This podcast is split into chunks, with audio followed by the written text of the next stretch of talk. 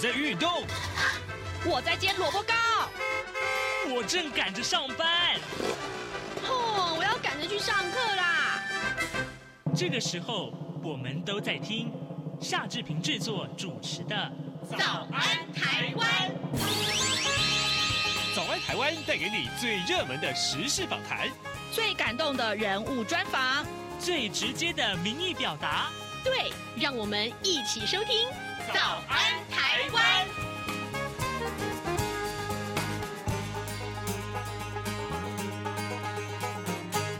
早安，台湾！我是夏志平。今天是二零二三年的七月三十一号，星期一。在今天早安现场这个单元里面，哎，七月下旬，每个月的下旬都是我们跟美国之音白宫记者黄耀义连线的时候啊。今天呢，志平就为您连线耀义啊，请耀义来解说最近这一段时间以来，我们看到有诸多啊非常重要的美中台三方的关系的一些啊重大新闻。哎，这个礼拜我们会请耀义告诉我们。这呃谈到的是美国众议院才通过的这个台湾国际团结法案，这是一个什么样的法案呢？同时呢，白宫也宣布了军援台湾一百零八亿美元的这个重要这个军武器。好，待会儿呢，我们就请耀义来跟大家解说这些个重要的新闻议题。在跟耀义连线之前呢，志平有一点点的时间来跟大家说一说各平面媒体上面的头版头条讯息啊。首先，我们来看到跟大家的健康。有关啊，呃，《中国时报》的头版头条告诉我们，呃，翻转临终医疗，开放诊所取得吗啡。健保署九月份将会提出扩大居家医疗计划，在医院做的呢，在家也可以做。我们来看看《中国时报》的内文呢，不一定每一位病患都要在医院往生啊。健保署的统计呢，国人临终啊，有八成是在医院里面接受安宁疗护，那在家里面跟机构的呢，呃，只有。两两成啊，那这个健保署的署长石崇良，他接受呃这个《中国时报》专访的时候，他就说，九月份将会提出扩大居家医疗计划草案啊。那么呃这个草案的内容其实就是要翻转啊，就是医院跟居家临终八比二的这个比例，让医疗团队到府去注射抗生素，开立死亡。诊断，并且提高社区吗啡的可近性，近就是接近的近啊。那么减少临终病患来回医院的这个折腾，呃，最快明年就可以开始试办。希望呢，居家安宁可以做到这个 hospital at home 啊，at home。哎，这个对于很多的其实家里面需要照顾的长者，万一真的有这个临终的呃一些这样的困扰，其实这是非常重要的、很贴心的一个法案的内容。呃，另外，另外讲到长者，今天联合报的这个头版头条也关注这样的话题，就是长者就医啊，一等半天怎么办？特别是这个在偏乡的这个医医疗的需求的问题。我们来看看联合报的内文呢、呃，为了解决偏乡交通的问题，交通部近年来陆续推动了幸福巴士，还有幸福小黄跟噗噗共乘。那政府就说啊，这个偏乡公共运输涵盖率已经提升到超过九成了，但是呢，不少的偏乡居民跟民众团体啊，民运团体，呃，通通都表示说，因为及时性跟连贯性不足啊，实际上帮助范围其实是非常有限的，尤其是农忙时期或者是观光的旺季啊，也几乎没有人力可以执行共享运输。呃，交通部日前正在行政院的院会报告这个呃偏乡交通幸福巴士行无碍，呃，这爱是这个呃障碍的碍啊，行无碍。那指出啊，最近这几年来，公路总局积极推动偏乡幸福巴士跟幸福小黄，呃，才预约至到宅去服务，把偏乡公共运输涵盖率啊，从二零一六年的七成一下子提升。提升到今年六月份已经超过了九成二了。那么在一百六十四个乡镇再推出四百三十三条的路线，另外还松绑了法规，导入民间资源呢，呃，就是让在地的个人或是团体呢可以参与公共交通的服务，促进地方创生。二零一八年起呢，呃，交通部的科技顾问啊，是科技顾问室在花莲县啦，在台东县也试办了共享运输的噗噗。共成。不过，民众团体、民间团体却比如说，其实，哎，这个可能是执行的问题啊，还没有找到真正呃确实这样的一个需求者。也，但事实上真的是有这个年长者在家里面，呃，一下子真的要就医的话是找不到呃这个运输工具的。那这怎么办呢？可能就是这个计划可以让大家好好的来检讨一下了。好，另外我们来看到《自由时报》，其实在头版上面也有一个很重要的话题，就是渗透美国各地关键的基础建设，中国恶意的软体啊，正在企图阻挠美军帮助台湾啊。待会如果有空的话，我们也再来看一看这个消息。现在时间是早晨七点零五分四十五秒啊，我们先进一段广告，广告过后马上跟耀义连线了哟。台北二零二三第三十九届亚洲国际邮展将于二零二三年八月十一日至十五日在台北世界贸易中心展览一馆 A 区盛大展出。本次邮展主题为“方寸世界，任君遨游”。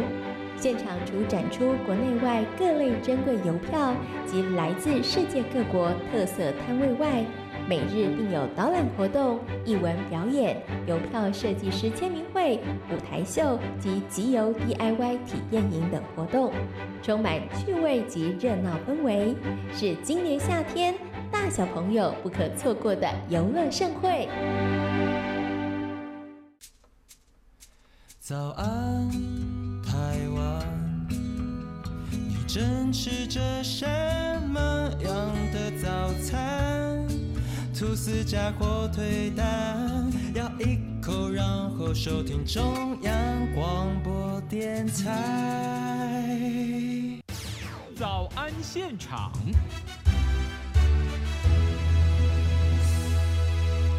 这里是中央广播电台台湾之音，您所收听的节目是《早安台湾》，我是夏志平。此刻时间早晨七点零七分十二秒，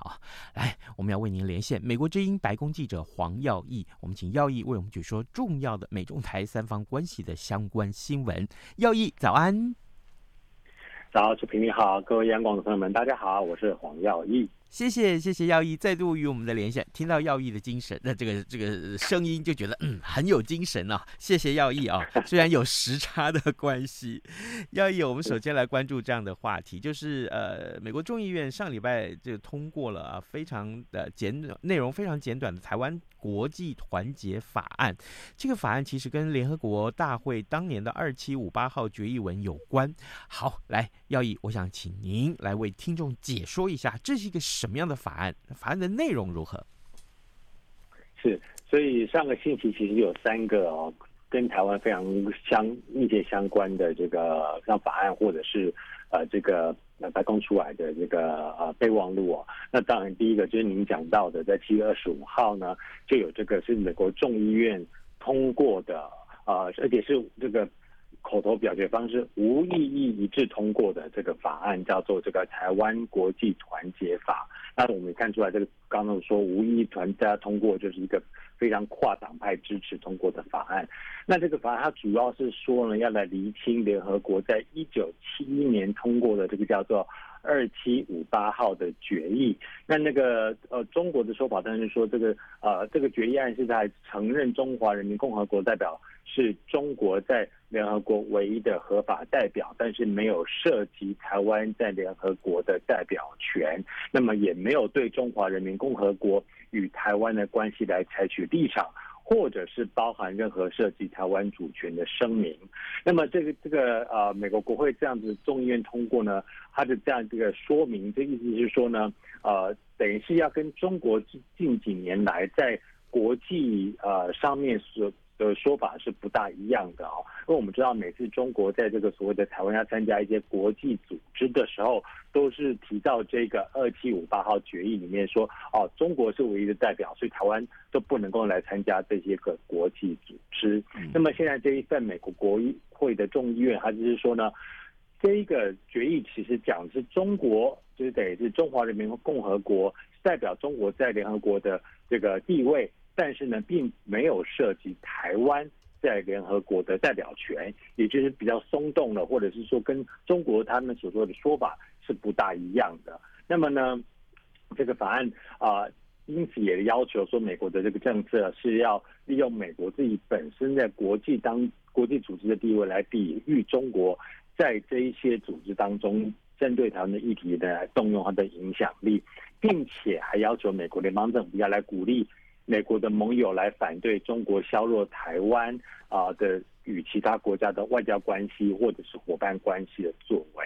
那所以这个看起来是一个非常这个全面性的一个从联合国的决议案的一个如何来解释台湾在国际上、国际社会还有联合国里面的地位啊、还有这个呃这个包括呃美国要以及美国盟友要怎么样子来啊、呃、因应中国在国际上来针对台湾的许多的呃一些动作，要怎么样来反制，这都有讲到。那法案当中还特别提到，呃，就之前有通过一个台北法，台北法当中也要加入美国所谓倡议国际组织抵抗中华人民共和国扭曲一个中国立场这样子的文字，也就是呢，只是美国政府在所有的国际组织的代表呢，要运用美国的发言权、表决权还有影响力来倡议这些组织抵抗中华人民共和国试图扭曲涉及台湾的文字决定。政策或者是程序，所以呢，在这个方面，我们就看出来，这个是在整个国际组织到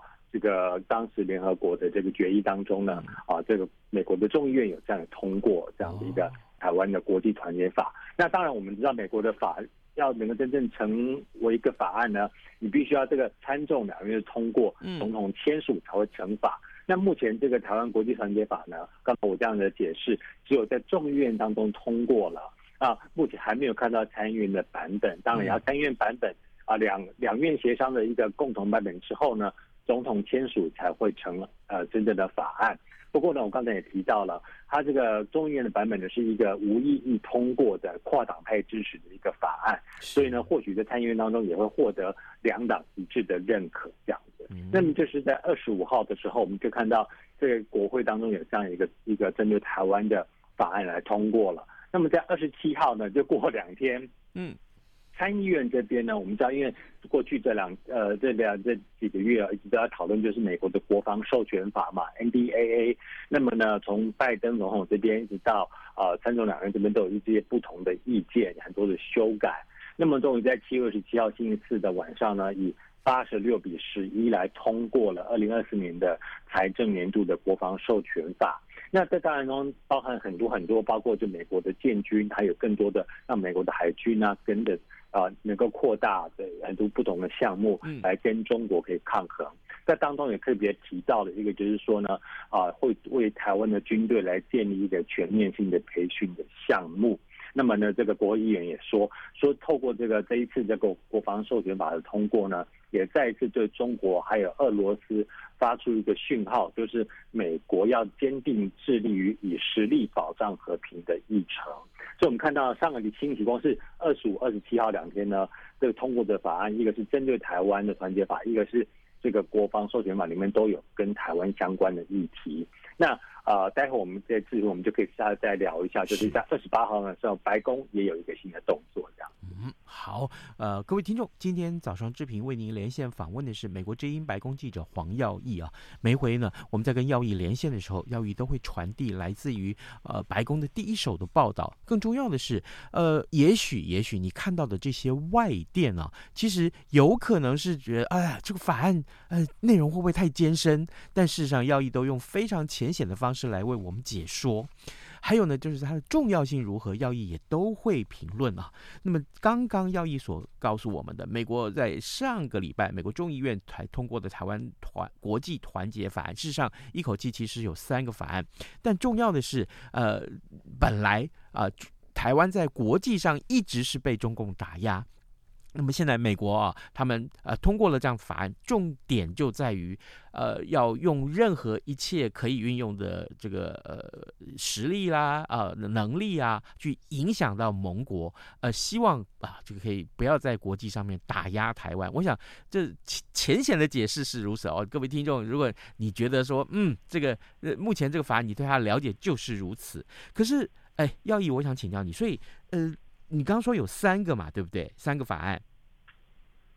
呃，就是呃，这个团结法，然后台北法是之前就有的，然后他把它加进去里面，然后当然还有就是国防授权法是每一年这个美国都要来通过的，那当然在这里面有一些涉及台湾的文字。是，但是但是呃，后来我们又读到了一个这这个样的新闻是，呃，白宫啊宣布军援一百零八亿美元的这个呃国防防卫物资给台湾跟服务啊、呃、军事训练跟教育啊。援助台湾，我想请教一下耀义，这件事情它的影响性是什么？呃，过去过去呃，好像有有有类似这样法案吗？是有还是没有呢？我我请呃耀义我们来呃简单回顾一下。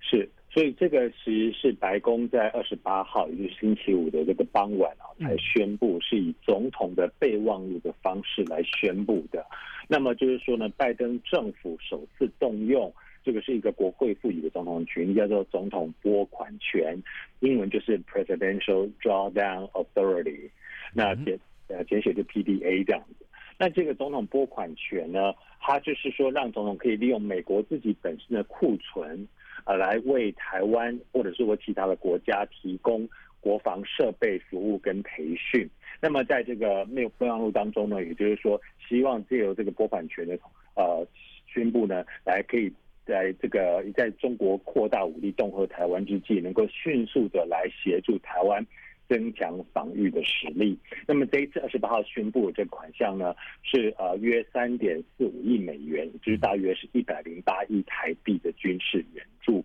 那当中并没有讲到一个细项，就是说哦，我们要提供，因为它并不是一个军售案，它就是一个军事的一个援助的一个总统的自己的的权利这样子。那其实这个这个呃。President 呃，Drawdown Authority 之前都已经动用过了。那近年来比较受到关注的一个使用的呃这个用途，就是用在乌克兰。嗯，那就是我们知道乌克兰，但乌克兰已经被打，就是从呃这个跟俄罗斯交战以来呢，它就是因为这个整个他们包括他们谷物无法这个出售，或者是他们的商他们的这些工商的或者是生产也都受到的影响。自然的经济上也受到影响，所以也不大可能去跟他说啊，那我们要来给你军售。所以呢，拜登总统已经好多次就是动用所谓的这个总统拨款权，直接来协助乌克兰，就是说这个东西我们先给你，然后你日后需就是需要的时候呢，我们现在想要先给你来培训，那你可以想先动用。那啊。可以用它，它当然就是讲的，刚才我说过了，给台湾的也是一样，它并没有一个很明确的项目，嗯、就是说呢，他有比较多的自由来协调，就是说，可能你在这个地方需要的时候，我们可以马上啊，我们就来，例如说我们美国的这种库存，你需要这些飞弹，或是你需要这些坦克，或是你需要有 F 十六的这个呃培训计划，哦，那我就可以马上用。那如果说你今天是做像军售案那种是很明确，就是说，哦，我现在就是要买五架 F 十六好了。那你可能就是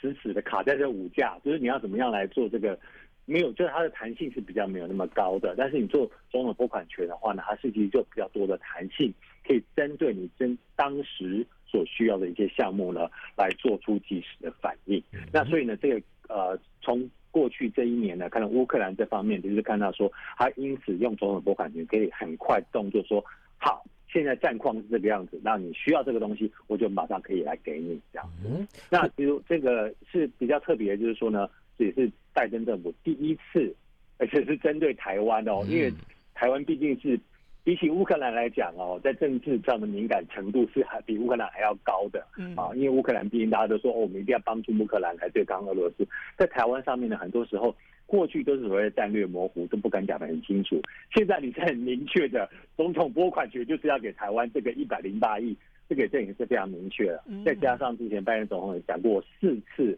如果中国武力犯台，将会协防台湾。所以看得出来呢，拜登政府包括这一次这样子做呢，其实都已经是在台湾的这个协防或者是呃捍卫台湾民主方面呢，拜登政府是越趋越清晰的一个情况，不过我也发现一个很有趣的点，嗯，他是在二十八号，也就是星期五的傍晚才来宣布的，是，那基本上也就是中国那边已经进入了周末了，也就是说让媒体没有没有办法及时反映说哦怎么样怎么样，对不对？就是星期五的大家已经都下班了，所以我就我看到这个东西发出备忘录发出来的时候，我就在笑说，就是第一个。是不是希望说媒体的这个星期五大家都下班，中国那边已经进入周末，不要注意到。第二个，他是不是要趁着这个秦刚现在这个乱七八糟的时候呢，嗯、中国自顾不暇的时候，赶快来宣布这个总统拨款给台湾？对，我就有点开玩笑这样。了解了解，好。呃，各位听众，今天早上志平为您连线访问的是美国之音白宫记者黄耀毅啊。我们请耀毅在节目中先为大家分享了两个非常重要的新闻点，一个呢就是呃所谓的这个台湾团结关系法、台湾团结法，那么还有另外一个就是美国首次啊，美国总统拜登首次批准的对台湾的这个很重要的军援是一百零八亿美元。另外，另外，当然最近这个我知道，呃，很多人关切这个消息啊，呃，这个中共的前外长秦刚啊，他这个之前呃消失了这个大概一个月左右的时间，那后来呢，一下子这个中共啊，就官方就宣布啊秦刚去职了。所以我想请教一下，秦刚之前曾经是驻美中国驻美国的代表啊，那大使。那么这一次秦刚的去职，在美国的媒体也好啦，啊、或者说是华府的外交圈也好，呃，或者是发言人有没有对这件事情有评论呢？是，所以美国的当然一些大的媒体都是比较谨慎对于这个事情啊，嗯。啊，会大家都有报道的秦刚就是突然消失然后去职的事情，但是对于背后的原因呢，我们当然在网络上有很多不同的评论啊，包括说是不是跟什么女主播怎么样啊，或什么的，那这方面呢，反而是主流媒体都。非常注小心，不去指等于说，呃，网上的绯闻呢，没有把它拿出来报道。嗯、那反正我像前两天才听到，就是像是这个，他 NPR 这个全国广播公司啊，他们也是讲到秦刚的事件的时候，就提到说，这个原因网络上有很多的揣测，这些揣测呢，可能都是真的，也可能都是假的。所以目前呢，没有个正确的原因出来，所以美国的媒体主要还是以比较严谨的一个姿态来报道这个新闻，就是根据事实，他就是被去被解职了。嗯，那背后的原因呢，大大家就是这样比较含糊的带过这样。那呃，这是媒体的方面，比较一些比较大主流的媒体呢，还是这样报道。那么在华府这边呢，我们看到当然大家从这个白宫啊、国务院啊到什么呃，大家都有来问这个问题。嗯。那么在这个二十五号呢，呃，刚被宣布说啊、呃，这个秦刚这个去职，然后王毅回国担任外长的时候，当天白宫发言人上皮就被问到哦，这个事情被连续三题问到，第一个就问到说，美中关系是否会因此而做出了改变？那么他说呢，他说我们很清楚，白宫这边很清楚这个决定跟最近的变化，但这个是中华人民共和国内部事务，由他们自己来去解释这个变化或发表评论。那美国是继续的要致力跟中国来进行沟通，那来防止任何的误解或误判出现。所以呢，这个就秦刚的事情不会改变美中之间的任何的关系这样子。那另外当然就是说，大家很关注是。秦刚是上任七个月的，差不多七个月，那差不多就在六将近六个月之前，拜登总统那时候才说，他预计很快会再跟习近平通电话或者是见面。那所以记者当然也问到说，那秦刚事件是否会为下一次的拜习会投下变数？嗯，那上皮也说了，他说我刚刚就已经讲过了，美中关系不会改变，所以呢，我们会继续跟他保持沟通，也不会进行改有任何改变。那。另外一个就是我刚刚说三问吧，最后一个问就是秦刚失踪一个月啊、哦，嗯嗯、那大家会很纳闷啊，就是说中国外长就前外长突然间失踪这种事情，现在还下落不明啊。那连我们看到中国外交部的那个记者会，中国外交部发言人毛宁被问问到，你看他的脸都变了，对不对？没有办法回答秦刚在哪里这样子。嗯，所以在这个白白宫发言人也被问到说，美国是否会关切哦这个外长突然失踪这种事情这样子。那他一样是回答说，这个是中国内部的事务，他没有任何关于秦刚的事情可以分享，就请去问中国。所以白宫方面呢，连续三个问题啊，当然关包括美中关系，包括拜习会，包括秦刚失踪，白宫的一个回答都是比较谨慎的。那另外我们当然看到呢，美国国务卿布林肯啊，因为他就是美国的外长嘛，他跟中国外长都有很多的接触，是，所以。二十五号的时候，他在这个太平洋的岛国叫汤加访问的时候，他就也被问到，他就是说呢，谁担任中国外长是中国自己的主权决定。那他说呢，他说秦刚过去是驻美大使，那么他在秦刚是驻美大使就是认识他了。那么在担任外长的时候呢，也跟他有过建设性的对话。然后他的总结就是。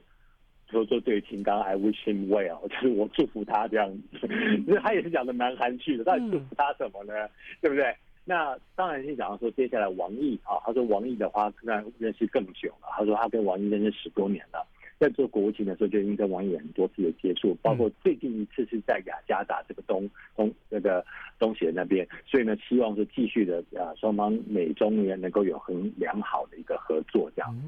那所以这个美国这方面从媒体到白宫国务院是这样子一个看情况的事情。那现在有趣的是，布林肯国务卿不是六月才刚去北京吗？对，在那个时候呢，还有当面那时候秦刚还没有失踪，所以还有当面邀请秦刚访问美国。那么现在秦刚到底是来不来，或者是根本能不能来美国，都已经是一个未知数。所以这个东西呢，也不知道会怎么样进行下去。这样。哇，哎，耀毅，你你对于这一个呃秦刚的这个事件，你做的这个这个。整理啊，非常非常的完整啊，谢谢你，你把这个来龙去脉啊，过去呃秦刚这段时间，秦刚跟呃布林肯的呃碰面，还有呢整个美国媒体也好，或是官方也好的回应，都做了非常完整的解释。呃，各位听众，如果你关注这个话题，呃，其实你可以呃，待会儿我们在节目结束之后，再回过头来好好再多听一下呃耀毅他的解说。我相信对这个整个啊应该有的秦刚的失踪啊。啊，去职啊，失踪到去职这件事情，会有一个最更全面性的了解或看法啊。美国的评论是如此的。好，呃，最后，呃，对不起，耀毅，我们还有一点点时间呢、刚你提到布林肯，布林肯到这个呃太平洋岛国去访问了，呃，这是一个什么样的一个行程呢？是，我们很快讲一下，就是包括布林肯国务卿的国防部长奥斯汀都出访了太平洋岛国。嗯嗯。那么其实是拜登政府呢，从之前那个所罗门群岛跟台湾断交之后，就开始关注说，哎，这个过去一直被忽视、被美国忽视，但中国却趁机而入的地区。那么所以包括我们说在去年还有前年就看到，从这个国安会的这个官员啊，然后一直到布林肯国务卿都已经是亲自说，甚至。拜登本来都要去，大家记不记得？那时候他本来是要去呃巴纽，但是就是因为刚才我们提到这国防授权法，嗯，所以谈不下来，所以他就取消这个行程。那么包不只是美国自己去哦，美国也希望盟友一起去，包括我们知道，其实法国总统马克龙也在那边也去了这个太平洋的地区的访问，印度总理也去，澳洲总理也去，还有这个印尼的总统也都去访问了。所以美国是说，不只是自己在顾这块地区，现在是说我们大家一起来顾。那就为什么？就是因为中国的这个势力慢慢的在那边给开展了。就是包括在我们看到所罗门群岛哦，跟台湾断交，所以呢，现在呢，大家都开始关切这个地区，是希望说呢，包括 G7 好，日本到那边也要去来做投资等等的，希望能够让他们了解说呢，你这个如果跟中国的一带一路呢来做这个呃牵扯的话呢，好像是一个很美好的愿景，但是呢，你刚刚有一些前车之鉴哦。啊，反而是变成一个债务陷阱。所以呢，布林肯国务卿这次出访太平洋岛国，那包括后来他到澳洲呢，这个二加二的会谈啊，跟国防部奥斯汀都是来强调台海稳定，那也都有谈到印太地区还有中国跟台湾的话题。所以现在得看到美国呢，在盟友的一些各国的步调上呢，越趋一致，来一起来顾这个太平洋岛国对于太平洋地区这个印太地区的和平稳定这个样。好，重要的结论，盟友的这个步伐都各趋一致了啊，越来越趋于一致了，就是也开始重视太平洋岛国的一些啊重要的区域安全的话题。各位听众，今天早上志平为您连线访问的是美国之音白宫记者黄耀毅啊，耀毅为我们从啊这个呃重要的有关于呃美国众议院上个礼拜才通过的台湾。国际团结法案，还有呢，美白宫啊宣布对台军援一百零八亿这些重要的新闻开始解说。我们也谢谢耀义跟我们的分享，耀义辛苦喽，谢谢你。谢谢志平，拜拜，拜拜。早安，暴马仔。好的啊、这个。刚刚在节目一开始跟大家说新闻的时候，一提提到《自由时报》今天这个新闻很重要。美国《纽约时报》啊，在九号披露说，美国军方情报跟国家安全官员表示，中国已经按。中将恶意城市嘛啊这个植入美国本土以及世界各地的军事基地的电网通讯和供水系统这件事情非同小可也值得大家一块来重视今天节目时间也差不多到了这边祝你有愉快的周一也有上呃高昂的上班情绪好吗咱们节目就明天再见喽拜拜水果你一样能让你醒一醒反正过了十二点，好多一样被丢弃。